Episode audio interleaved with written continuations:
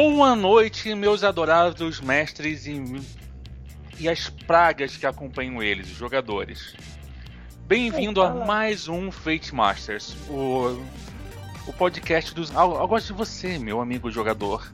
Aquele que está ensinando ao seu mestre a roubar, trapacear e te dar um jogo memorável. Fate Masters número 7 está no ar, continuando com a série sobre construção de mundos. Desta vez, vocês vão ver algo inédito, gigantesco e humildemente eu posso falar lindo. Fruto de amor dos quatro membros do Fate Masters, cada um de nós contribuindo na construção de um mundo pronto para você, mestre, poder usar. O tema de hoje é a construção de mundos, é o penúltimo programa de nossa série. E nós contamos com. Fábio Costa, aqui de São Bernardo do Campo. E vocês vão descobrir o que, que é a calaveira. O Naronda. e Paulo Guerci, hoje em São Carlos, no interior de São Paulo. E jogador, eu gosto de você, não dá ouvido pra esse elite velho, não. Agu... Bem, fechando aqui, Rafael Meia, Rio de Janeiro, o seu gentil torturador jogador. Mas vamos começar aqui falando sobre um pouquinho o que, que nós fizemos no passado. Nos programas anteriores, nós começamos uma série sobre programas sobre construção de mundos. Para você que está ouvindo a gente pela primeira vez, eu recomendo você dar uma ouvida nos programas anteriores, não porque a gente está falando sobre coisas legais ou diferentes, não. A gente está ensinando a você a como construir o seu mundo. Que, vou ser sincero, para mim é uma das partes mais divertidas de ser mestre, mas eu conheço muitos mestres que olham assim: cadê o Forgotten do Fate? Ou então. Gente, vocês não... quem, é que quem é que fez a adaptação de Tormenta? E nós queremos que você fa... passe dessa fase de usar os, os mundos dos outros e passe a usar o seu. Porque você sabe, quando é seu, você tem domínio pleno, não tem que ficar ouvindo mimimi do tipo assim, mestre arsenal tem uma espada ma mata piolhos mais 50. Ou então, ah não, Driss não faria isto, ele faria aquilo outro, porque está no romance tal, e vamos ser sinceros. Jogador é uma praga e jogador que tira, que é advogado de cenário, é um inferno. É pior, é tão ruim quanto o colega dele, o advogado de regras. Então, voltando aqui, os cenários. A gente abordou primeiro uma adaptação de um cenário existente. Pegamos Psychademia, um dos Worlds of Fate, pra, e colocamos nossa visão em cima, como pegar e preparar para o seu jogo. Depois disso, nós trouxemos um pouquinho mais para perto outros temas pertinentes que vocês vão ver mais tarde. Agora nós vamos falar de Lavaporeta, um mundo steampunk que foi criado para você, membro da comunidade Fate Masters no Google Plus. É isso mesmo. Por quê? Vocês votaram nisso. Vamos começar um pouquinho descrevendo o que é Lava Poreta, senhores. A sinopse. Olha só, gente, para começar, é, até falando, quando você for adaptar o cenário, criar um seu próprio cenário, você tem que fazer, ok, o que eu quero de diferente nisso, e eu já vou dar sinopse envolvendo isso. Lavaporeta é steampunk na nossa querida Latinoamérica. Sim, para baixo do Rio Bravo tá todo mundo tretando. Para baixo da linha do ali do México, de Tijuana até Patagônia, a coisa tá pegando fogo no século XIX. Isso é lavaporeta, é onde você vai ver que não é só na Europa que existe o grande jogo das grandes dos grandes países querendo cada um comer o outro. Aqui na América a brincadeira também é pesada. É, e a gente vai postar esse cenário em breve aí, quando a gente conseguir fechar todo o texto. Mas é legal também, porque ele trabalha com o conceito do própria, da própria criação de mundo do Fate que são as escalas de mundo, né? Porque você pode tanto jogar Lavaporeta tratando dos temas da Latinoamérica como um todo e da guerra entre elas, tanto quanto uma escala mais pessoal e o problema só do grupo de heróis que você está fazendo, viajando pelo Brasil de Dom Pedro II ou pela pelo Reino do Sol de Simão Bolívar. A República do Sol. É. A República, reino é coisa dos, dos malditos europeus e o Império Luso Brasileiro. Tenho dito. é isso mesmo. República de Cuba Granadina. Entre outras mais, porque a América é livre e escolhe seus líderes. Não existem cabeças coroadas, tirando esses malditos, tirando esses malditos imperiais e os holandeses. Uhum. Muito por enquanto. O que que, tirando a votação, claro, o que que nos fez criar Lava Poreta? Quando eu cheguei para propor o Lavaporeta, eu tenho que admitir uma coisa que assim, o pessoal pediu steampunk, eu realmente estava afim de steampunk. Só que eu não queria entrar naquela mesma coisa sacal que toda pica de steampunk tem, que é de ficar, ah, acontece em Londres. Ah, acontece em Berlim. Não, gente, o mundo é grande, a, e o grande barato do steampunk é Aonde isso pode estar tá acontecendo? Não sei. A tecnologia bagunçou tanto coreto na, no, no cenário steampunk típico que ele pode estar tá acontecendo em qualquer lugar, pode estar tá acontecendo em Java, pode estar tá acontecendo no meio do Outback australiano, no meio da, da Batalha dos Boers da África do Sul. Você aí chega a uma conclusão. Pô, a gente tem tantas figuras historicamente interessantes no século XIX aqui na América Latina. E por que não pegar esses malucos e, ok, agora nós vamos fazer essa galera se pegar? Vamos falar um pouquinho sobre um tema que você provavelmente não deve estar pensando, amigo mestre. Quando você faz um cenário, mal ou bem, nós temos um, alguns pontos a serem discutidos. Primeiro é um ponto que você tem que discutir consigo mesmo o que que os meus jogadores vão curtir, o que que eles vão querer, entendeu? Que nada, você pode fazer um cenário lindo, maravilhoso que você ame e o seu grupo odeie. Isso não é raro de acontecer. Eu mesmo tenho uma experiência como jogador. Sim, eu fui um dia jogador. Nunca mais serei. Nunca mais serei prisioneiro de nenhum mestre ruim na minha vida, porque eu serei um mestre ruim. Continuando aqui você tem que pensar o que que você o jogador quer, o que que ele gosta, o que ele curte.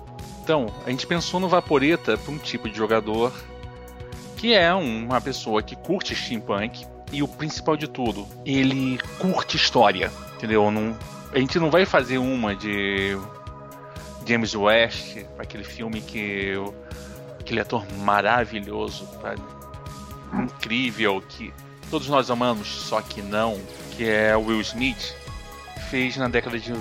no início do século. Fim do século passado, início desse, entendeu? Que ele tinha uma. enfrentava inimigos em aranhas metálicas. Não, não, a gente já pensou o seguinte: steampunk é algo legal, mas não precisa ser com máquinas malucas. É esse o perfil do nosso jogador. O cara que gosta de história e, e do visual, mas não quer saber de aranhas mecânicas e cachorros cachorro robôs movido a corda. Qual é a definição do, dos nossos limites? Porque antes de mais nada, construir um cenário envolve-se determinar os seus limites. O céu. É. Não, a gente. Assim, o que algumas coisas que a gente está evitando, ao menos nesse princípio, é. Não, ele não é aquele. É como você disse, ele não é James West, ele não é aquele cenário que você tem ou, ou algum cultista maluco ou um cara que tá criando canhão canhão da morte ou coisas do gênero. E ao mesmo tempo é uma coisa do tipo. Existe uma tecnologia que, que é maluca, que é, todo, é fora do padrão, existe os anacronismos, mas eles são uma coisa que não é do tipo exatamente aquela, não é do tipo de anacronismo que você vê no, na maioria dos steampunk, que é o um negócio que, ah, ele explode a cabeça tua, ah, ele vai comer, aquele robô vai comer o seu cérebro, coisas do gênero. Não, é coisas ubíquas, é coisa que, tipo, não é, embora sejam anacrônicas, é, pra quem vive nesse cenário é normal. Mesmo que a pessoa não não use, ela vê, ah, ok, temos um dirigível gigante, beleza. Isso também não impede a criação de uma ou outra coisa fora do, do, do escopo do sistema. Mas o fato é que a gente está se focando muito mais num elemento verossímil do, do steampunk do que naquele elemento da fantasia onde você faz um steampunk completamente homogêneo. Né? A nossa ideia é botar um pouco de pimenta, manga e feijoada no steampunk que andava muito sem sal ultimamente. Perfeito. Alguma coisa. Vamos falar de critérios, tá? Nós, nós optamos no steampunk porque o steampunk, além de nos dar muita, muita zona de trabalho, mas tem, como nós já falamos, existem alguns critérios que nós usamos aqui e vão ser vistos mais tarde. Mas o princípio é, quem é que fez optar a gente em fazer alguns limites tecnológicos? Que, que para vocês, o que, que foi importante na definição do vamos limitar a não fazer aranhas robôs gigantescas e raios da morte com, com o diamante Cruzeiro do Sul como, servindo como lente? Eu acho que é assim, porque encheu todo o cenário steampunk, ah, ok, eu tenho. É o que eu, o que eu me irrito com o tal do óculos do, do, do, binóculo que o cara põe na te, no chapéu e acha que ok, isso é steampunk. Não, gente. Steampunk tem muito mais a ver com, uma forma de pensar isso. Você vê a tecnologia, essa tecnologia pode estar tá ferrando você e ao mesmo tempo você pode estar tá usando isso para ferrar a sociedade que te ferra. É uma outra, é uma linguagem um pouquinho diferente, é um pouquinho além de, ah, eu tenho, eu tenho, eu vou entupir vou fazer um chapéu cheio de gadgets e isso já é legal pra caramba. Sim, é legal, mas a gente vai Aqui o lance é você pegar uma coisa que é, no meu entender particular, que é mais profundo do steampunk, é você ver ah, mas tem essas coisas que ocorreram. Não, gente, eu, agora eu vou fazer essa bagaça mudar. E genericamente, o, como, é que, como é que você determina esses limites? Olha, eu acho que assim, eu particularmente gosto muito da verossimilhança e eu acho que a nos anacronismos é aquela coisa da ubiquidade que eu disse.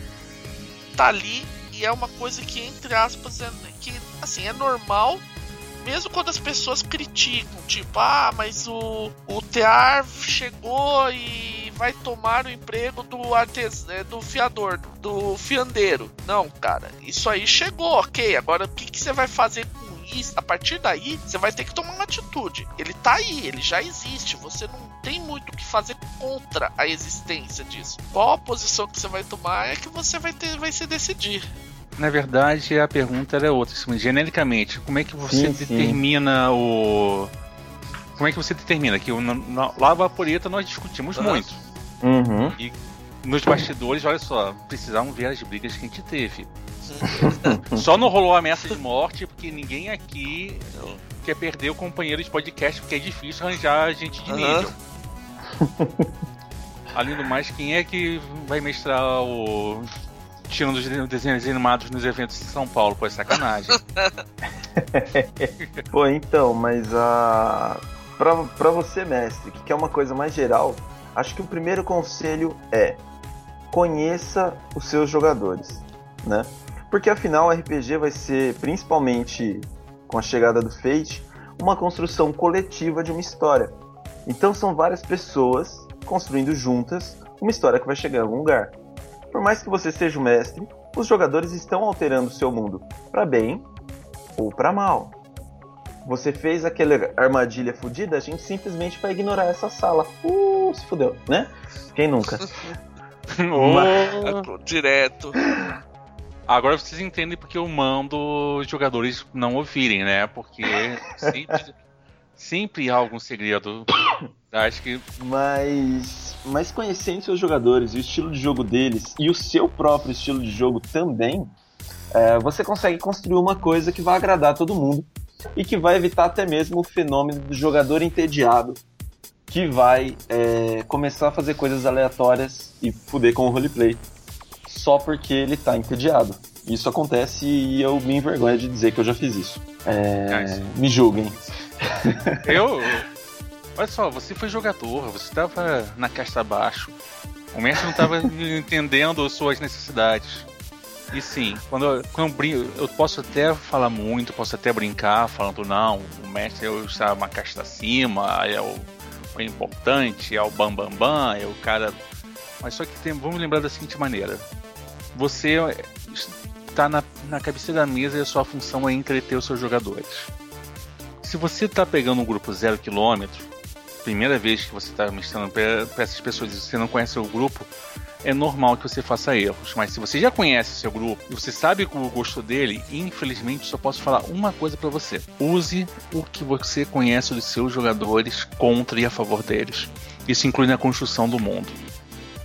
Eu posso dar aqui 10 mil exemplos de construção de mundo e construção de campanhas que eu usei as fraquezas dos jogadores contra eles como parte do mundo. Eles me xingaram horrores, mas depois disso, no fim, no fim da campanha, eles perguntaram quando é que vai ser o próximo arco. Entendeu? É, é sério Exatamente. isso. Usar a fraqueza do seu jogador. Por exemplo, você tem um jogador que é. Você sabe claramente que o sujeito é um cara que rala de 9 da manhã a 6 da tarde numa agência bancária cheio de regras e cheio de normas. Ele não aguenta mais isso. Você sabe, você conhece ele o suficiente para você falar assim, cara, preciso dar um alívio para esse sujeito. Já sei. Eu vou dar uma, uma, eu vou dar uma situação em que roubar bancos seja relevante para o mundo, que os bancos são malvados. Aí o cara se desestressa e você eu não sei se é um jogador feliz. Ou então, Exato. parabéns, o vilão é um banco e ele está, ele está sendo o que o banco é no tudo de ruim que o banco é. Aí o cara vai ficar assim, porra, cara, não é bem assim, não é bem assado, mas o meu conhecimento de banco diz que é. Meu conhecimento de banco fala que todo mundo, todo bancário é um sofredor e todo banqueiro é um safado. E aí vem uma ferramenta muito poderosa também que a gente tem, que é além do próprio das próprias instruções que o Fate já apresenta para a criação de mundos, uma ferramentinha chamada Spark ou centelha para o português, faísca, fagulha. É, mas o Spark é pro próximo, entendeu? O Spark é o especial da gente, que a gente depois a gente ah, fala. mas um... eu. A gente vai fazer um então, Spark cenas depois. dos próximos capítulos. É, deixa um teaser, que é um Spark. Mas então, vamos... existe uma ferramenta muito poderosa chamada Spark que a gente vai trabalhar em um próximo podcast. É, mas vamos voltar aqui um pouquinho a outro critério aqui também, porque você tem que ser abordado. Na, no ato de construção do mundo, você tem que trabalhar com três coisas. Um, o que, que o seu jogador gosta ou quer. Dois, o que, que você se sente confortável. Se tiver. Algumas vezes as mesas te dão rasteiras. Algumas vezes não, algumas sempre. As mesas te dão rasteiras. Uma mesa que não te dá, não dá rasteira no mestre, é sinal que a mesa está ficando entediada com o mestre, ou o mestre tá, não está sabendo estimular eles para o sentido correto. Mas voltando aqui, além de você conhecer a sua mesa, existe também um outro critério: ver e semelhança. O que, que você considera mundo e por que, que este limite deste mundo é importante? Vamos considerar da seguinte maneira: você tem uma campanha de fantasia medieval, aquela clássica assim, que começou quando você rolava um icosaedro e depois disso migrou para decaedros e agora está em fade. Um mundo que você construiu bonitinho e que é um mundo de fantasia clássico. Legal, o que é que o mundo de fantasia clássico tem? Ó, tem uma par de coisas assim, tem uma par de regras e conceitos e expectativas. Legal.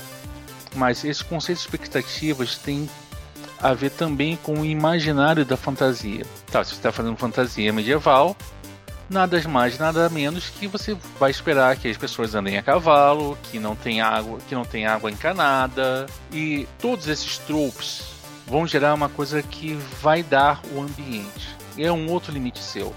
É são os limites que você tem que determinar de tecnologia, de avanço social e de função do jogador no mundo. Você quer que seus jogadores sejam heróis? Ótimo. Vilões? Melhor ainda, mais divertido ainda, porque vai fazer os jogadores pensarem de maneira diferente. Você quer que o mundo seja socialmente avançado e que porque você tem jogadores progressistas na sua mesa e elas são realmente presentes nas mesas, beleza. Mas se você quer fazer retrógrado, mundo retrógrado, machista, hipócrita e que mesmo sabendo que você tem esse tipo de jogador, ótimo, também pode fazer, mas o importante é que tenha um fundamento de coerência. Coerência é a chave. É um, a coerência é um dos seus limites. Outro ponto também que é bom lembrar para você é você determinar o seu limite. Qual é o papel do mestre dentro desse mundo? Ele é um mundo que você vai fazer sandbox, quer dizer que você vai desenvolver o mundo inteiro e você vai falar assim, jogador, se vira aí. Vocês ouviram que tem a vila está tá cercada de lobos, eles estão com fome. Você tem. Ouviu um, um de vocês, quando estava vindo para a vila, viu um troll debaixo da ponte e alguém viu a sombra de um dragão lá na PQP. Isso é um sandbox. Quer dizer, você, o jogador escolhe para onde ele vai, seja o que Deus quiser. Ou você é partidário de colocar uma, um mundo e aventura nos trilhos. Isso também conta na construção do mundo. Se for nos trilhos, você só precisa construir as partes que você realmente vai usar. Não precisa se preocupar com mais nada sandbox, você tem que construir tudo e esperar que o jogador vá para aquela região. Senão você mantém guardadinho e depois disso faz o serviço de evolução do mundo. E tem um outro ah. limite do mestre que, que a gente às vezes esquece de respeitar. Aliás, esquece de respeitar. É, que é o limite do que você curte fazer. Porque muitas vezes você vai acabar numa, numa situação em que os jogadores curtem muito, por exemplo, Dungeon Crawl. E você não curte o Dungeon Crawl, você quer intriga política, você quer. É óbvio que se você se forçar a fazer puramente Dungeon Crawl para agradar os caras, vai ficar uma bosta. Vai ficar uma bosta porque você não tá fazendo com vontade de rolê.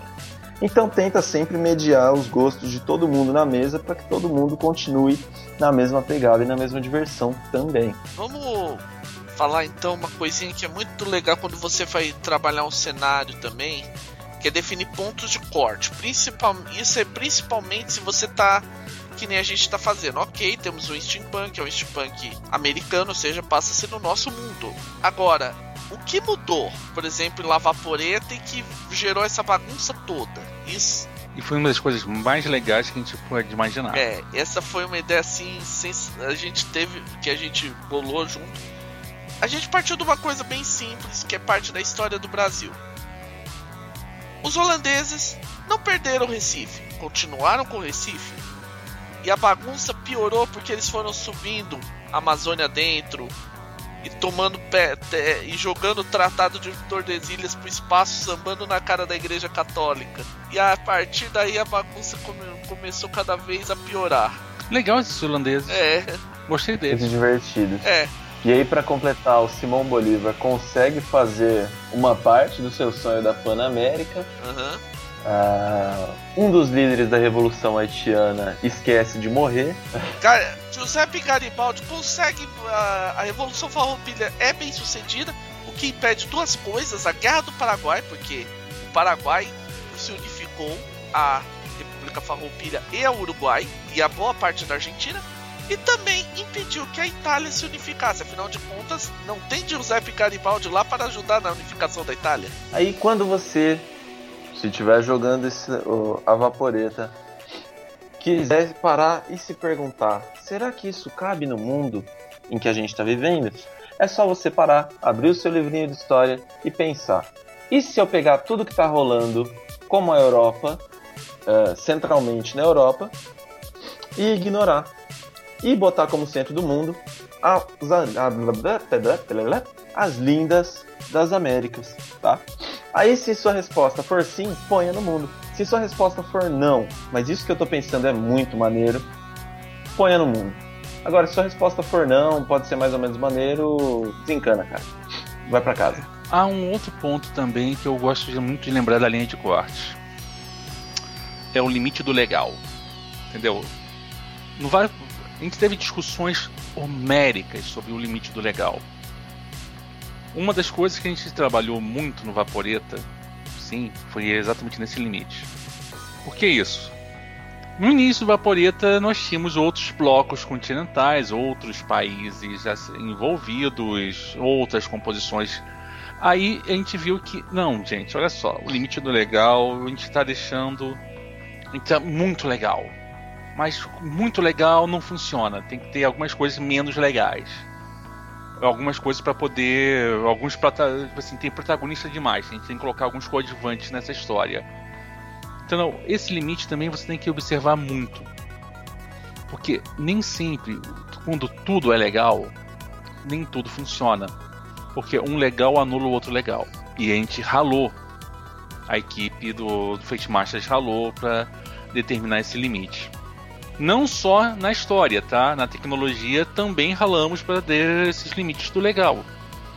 E vai por mim. As discussões sobre regra e mundo foram.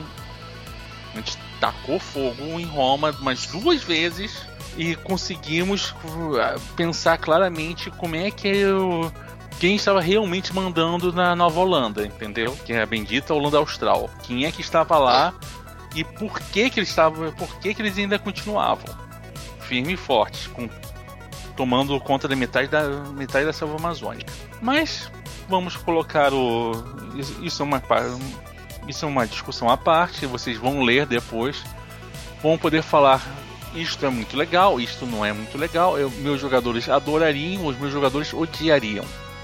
E, sendo sincero, o que importa é isso: é você e os seus jogadores. O mundo, a partir que você lê, é teu. E isso faz toda a diferença. E aí, quando você estiver adaptando o seu cenário, e, e isso pode se aplicar para qualquer outro cenário, pense uh, perto dos seus pontos de corte nas consequências que eles vão ter pro seu mundo e se elas se encaixam no limite do legal.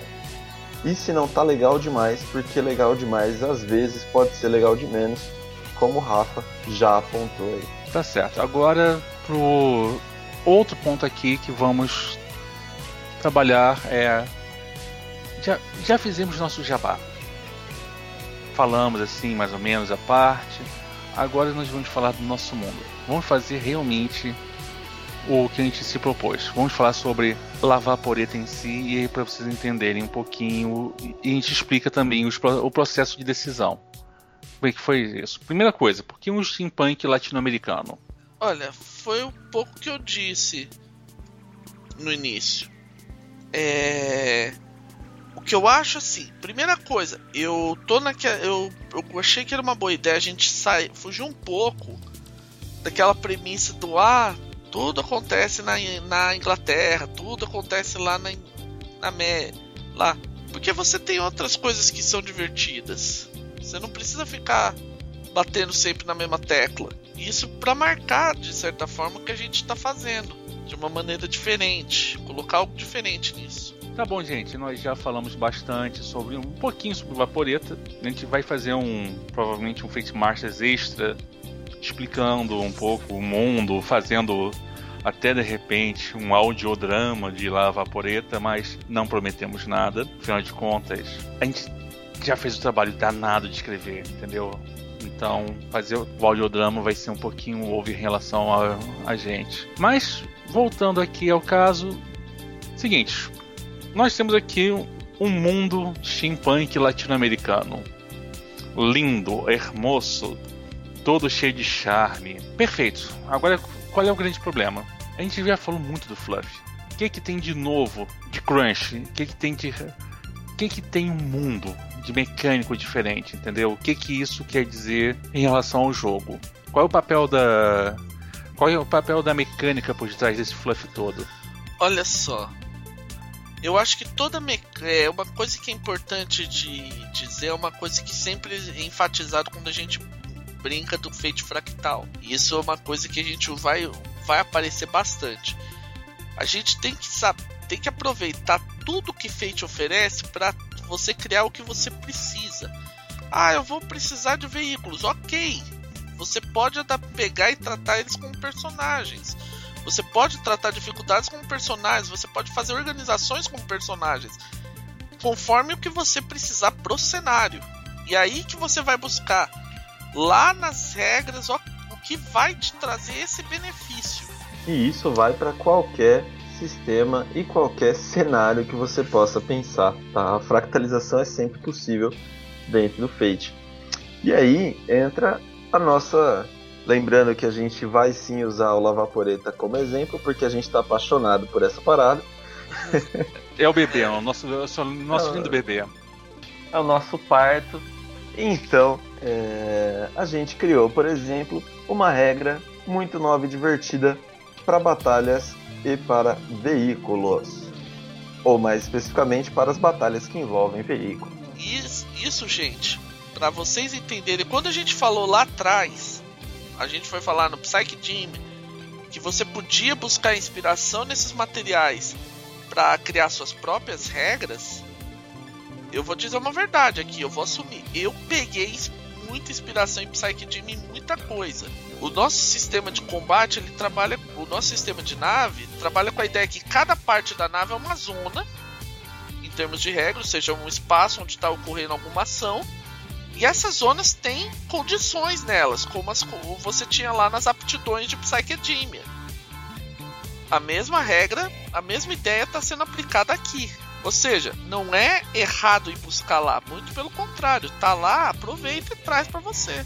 Aí você pensa, por exemplo, se a gente for partir da mecânica para ir pro fluff, a gente pode pensar, por exemplo, em monstros gigantes com a mesma lógica desses veículos de lavaporeta. Ué, por que não? Você vai fazer um golem monstruoso, então divide esse golem em zonas, uma zona para cada perna, uma zona para o torso, uma zona para a cabeça e por aí vai.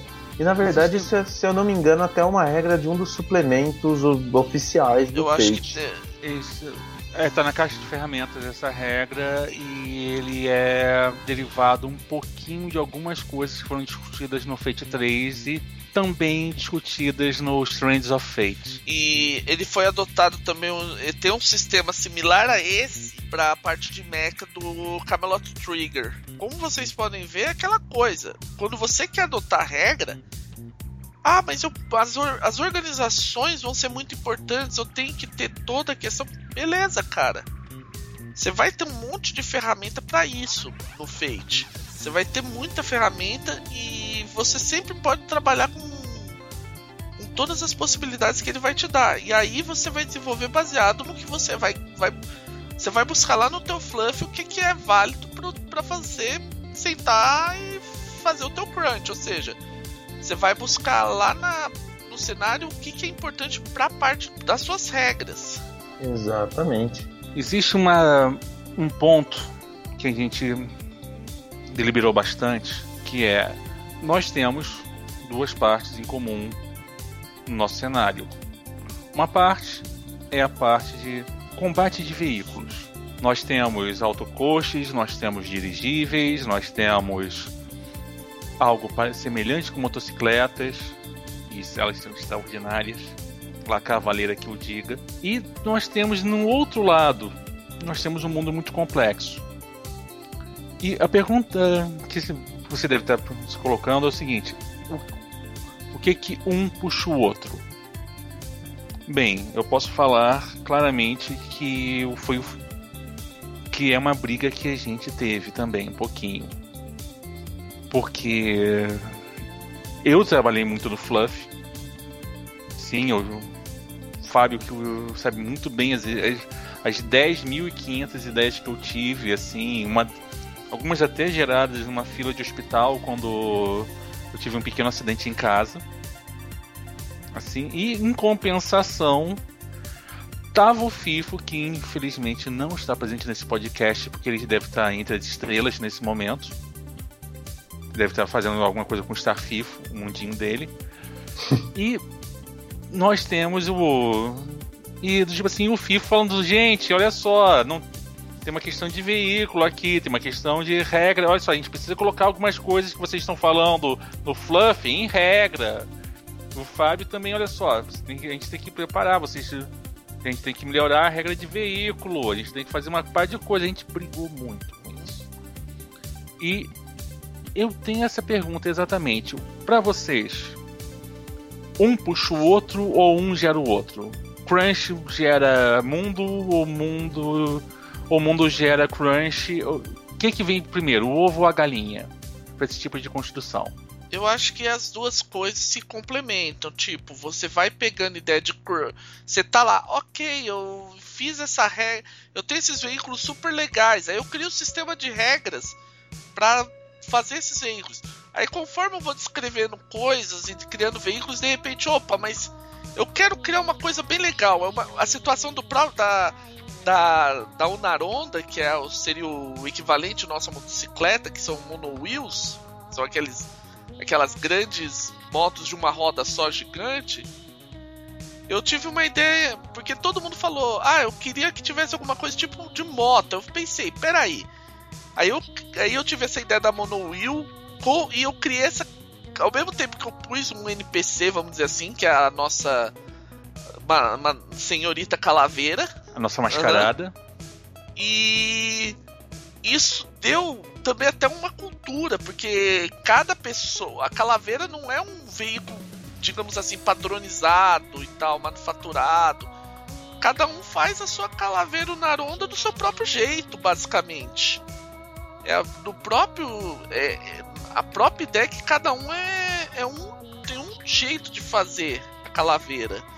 Eles dizem lá por alto, ah, beleza, a calaveira tem isso aqui. Mas ao mesmo tempo, ah, eu vou fazer com imagens de santos, eu vou fazer com desenhos com arabescos, eu vou colocar alguma outra imagem importante, símbolos esotéricos ou qualquer coisa do gênero. E isso foi uma coisa que foi, digamos assim, saiu do fluff lá dos veículos, aí foi pro crunch criando as regras, aí eu fui criar um exemplo, aí gerou um novo fluff, assim, meio que um retroalimenta o outro. Um ciclo sem fim, né? Leão? Eu tenho. Não? Em compensação, a gente também trabalhou no, no contrário. É. Por exemplo, uma das figuras chaves do cenário era o bom e velho Barão de Mauá. Aí eu tirei, eu tive uma ideia, não, vamos fazer carros, fazer automóveis, o steampunk, uma das convenções do steampunk é a tecnologia de hoje com cara de passado, então vamos fazer automóveis, beleza. Aí apareceu a ideia do autocoche. Mas, gente, eu fiz o autocoche, bonitinho, apareceu a pergunta, quem no mundo construiria automóveis? Tá, aí eu lembrei, pô, os primeiros automóveis são vieram na Alemanha com era o pessoal do Mercedes-Benz lá, o Daimler-Benz. Boa, Daimler-Benz.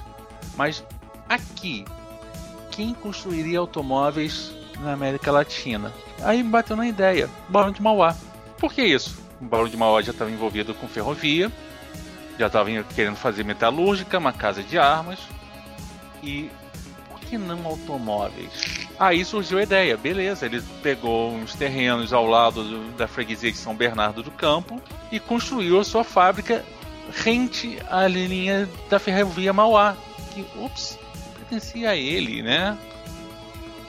Então, nada mais justo do que você fazer, associar uma coisa a outra coisa? É uma questão realmente, uma discussão sobre o ovo e a galinha. Muitas vezes você pode ter uma ideia maravilhosas de uma máquina. Tipo assim, vou colocar o. Tive uma ideia para minha campanha. para minha campanha vitoriana. Vou colocar a máquina diferencial fazendo toda a diferença no mundo a partir da seção número X.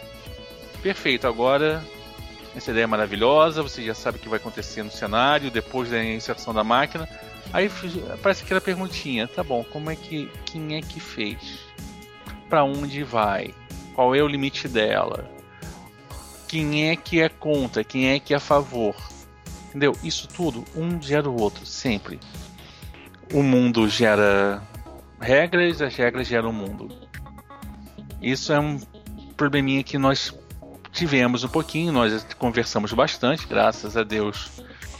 Conversa é uma coisa que, que não falta na gente e conseguimos dar um jeito em relação ao em relação às ideias todas. Agora, o como é que a pergunta é Vale a pena criar regras adicionais quando você está construindo um mundo? Olha só, é aquilo que eu que eu costumo que o próprio Fate também ele afirma. Você, o ideal é você decidir o que, que você quer aprofundar. Ah, eu tô aqui com esse meu. aqui no nosso carro, lava poreta. A gente precisa de um sistema de magias? Não, porque a gente não tá lidando com nenhum elemento místico, pelo menos não no presente momento. Não estamos lidando com nada sobrenatural, nada de. Enfim, nada de nada que envolvesse magia. Então, pra que, que gente vai precisar do sistema de magia? E mesmo que depois a gente vai, vai precisar de magia, isso é imprescindível pro cenário? Talvez não, talvez a magia seja. Se existir uma magia, vai ser uma coisa charlatã ou vai ser alguma coisa muito específica. E nem de, nem de repente nem se dá, nem é interessante se dar o trabalho de criar um sistema de regras novo. novo. Agora, por exemplo, veículos é algo que é primordial em um cenário steampunk. Então, um bom sistema de veículos nesse caso é importantíssimo. E aí, já que é para sustentar o todo o sistema, mais do que vale a pena se a gente construir uh, um novo conjunto de regras, né? A gente só tem que tomar sempre o cuidado de não sobrecarregar o nosso mundo e os nossos jogadores com as regras. Pode parecer a melhor ideia do mundo criar aquelas 17 skills novas para substituir as originais do Fate Core ou só para adicionar as originais do Fate Core, mas pense na necessidade dela. Senão vai criar um fenômeno que eu gosto de chamar de fenômeno ficha do D&D. Você tem, se eu não me engano, são 32 32 30 foda-se. 30 e foda-se. Tem muitas. 30 tem 30 e foda-se skills na sua lista. Uhum. Você vai gastar ponto em umas 6 ou 7 delas e você vai usar exatamente duas. É, tem essa. Não, três quando o mestre for realmente malvado. E essa e, essa, e nesse ponto Fate, e eu vou falar aqui para a gente teve alguns debates na, no, na comunidade do Fate. Para os detratores do acelerado, mestres, eu vou dar uma dica primordial para vocês. Fate acelerado não é só para introduzir novos jogadores ou fazer aquele joguinho bobinho com seu seu priminho de, de 6 anos de idade. Ele é uma ferramenta extremamente boa para você gerar suas novas regras. Você precisa de uma organização? Trocou as abordagens, você tem uma organização do feito acelerado, você tem uma regra para você tem tudo prontinho para você tocar seu combate entre organizações e tudo mais. Veículos, você pode partir dali. Você tem um feito acelerado é uma ferramenta muito boa, combinado com Fate Fractal, é uma ferramenta extremamente boa para você criar regras on the fly para basicamente tudo. Todo tipo de conflito importante você consegue resolver usando Fate Fractal e o Fate acelerado. Eu tenho uma coisinha para adicionar também, é um outro efeito que, além do efeito Fate D&D, que recentemente eu Recentemente eu tive a chance de dar uma olhadinha em algumas habilidades, alguns sistemas muito velhos, tipo assim, de 1980 e pouquinhos, 1990 e alguns. Alguns sistemas que o pessoal tá, voltou a colocar no pedestal, tipo assim, meu Deus do céu, como isso era maravilhoso e nós não sabíamos. Algo que o pessoal do old school fala assim: é tão bonito, é, mas é tão bonito que eu tenho que copiar isso. E eu vi uma coisa que realmente me incomodou. Que é um efeito que hoje em dia eu vejo muitos mestres repetirem: super especialização. Você precisa realmente colocar, exigir que o seu jogador coloque uma. compre engenharia quântica para saber como consertar o reator de dobra da sua nave na campanha de ficção científica? Eu acho que não, gente. Engenharia quântica vai ser dramaticamente relevante para sua campanha? Não, né? Vamos, vamos falar sério. É só um ralo de pontos que você criou para colocar na ficha do jogador. Agora, outra pergunta aqui: vale a pena você investir em super, super especialização? Vou ser bem sincero, nunca. No aqui no nosso ambiente, na Lava Poreta, a gente teve uma discussão. Quando a gente estava fazendo a lista de perícias, houve uma discussão sobre algumas habilidades. Isso inclui até mesmo em cima de pilotar. Nós resolvemos dividir a pilotagem. É uma especialização necessária para o cenário. Porém, se o seu cenário não exigir que você saiba navegar barcos e cavalgar, por que você não coloca tudo junto em condução? Entendeu? É, essa é a pergunta. Você pode simplesmente usar o, os guarda-chuvas que nós todos nós usamos para fazer exatamente o que nós precisamos fazer. Você não precisa colocar isso. E é outro problema que nós também enfrentamos muito, e é um problema que muitas vezes você vai ver que é derivado das coisas que você constrói para o seu cenário. Você não precisa ter uma perícia de cavalgar dragões. Você pode colocar uma façanha de cavalgar dragões. E vai ser vinculado a perícia cavalgar. Só isso basta. Essa é, essa é uma das belezas do Fate. Se você precisar especializar, pense como você essa especialização vai ser útil. Não pense exatamente por especialização pela especialização. Exatamente. É bem por aí, gente. Você não precisa. Algumas coisas também, quando a gente fala muito do frente fractal, dá impressão. Às vezes a gente pode querer. Ah, eu vou fractalizar tudo. Não tem necessidade. Tem coisa que. Você não vai precisar, por exemplo, de um sistema de armas muito complexo. Aqui, você não está fazendo uma coisa de batalhas épicas, tipo Segunda Guerra Mundial. Aí talvez. Aí pode ser interessante você ter lá um fractal que diz que a tua arma tem uma mira telescópica e tem um supressor de ruído e tem tudo isso do lavaporeta. No nosso caso, não é tão necessário. A gente diz, ok, você tem uma arma, ela tem um. Ela te dá um benefício X. Ele te dá X de, de dano a mais. E pronto. A gente usou exatamente o que estava no livro para isso. Não precisamos de mais uma vírgula nova. Seguinte, fechando aqui só antes das nossas considerações finais, nós iríamos colocar à disposição gratuitamente do Lavaporeta a versão que a gente chama de criada pelos quatro, entendeu? É a versão dos quatro. Apesar do FIFO não estar tá aqui, eu posso falar que é um trabalho da equipe toda e sendo bem sincero e bem humilde, nós, a equipe toda foi vital para isso, entendeu? No próximo programa a gente vai fechar a sequência de construção de mundos com o com uma coisa que, eu, que muitos de vocês devem ter problemas enormes, que é abrir a mão do controle da mesa durante um tempo, você se juntar aos seus jogadores e construir um mundo com eles. Entendeu? Nós temos, como o Paulo já falou, do Spark, nós temos um método que está apresentado no, no próprio Fate Core, e tem um método também que está apresentado no livro do Fate 3, que o Fate Core expõe um pouquinho, mas não muito, que é o Dresden Files. A gente vai abordar esses tópicos, mas o importante é o Lavaporeta, a gente não pode prometer que ele vai estar vai ser lançado junto com o, esta edição do podcast. Mas eu posso prometer que em breve, a gente pode prometer que em breve o Lavaporeta vai estar pronto e a disposição de vocês como um primeiro mundo pelo Fate Masters, dando o início talvez que possa ser uma parceria muito legal entre nós e vocês. Senhores, palavras finais.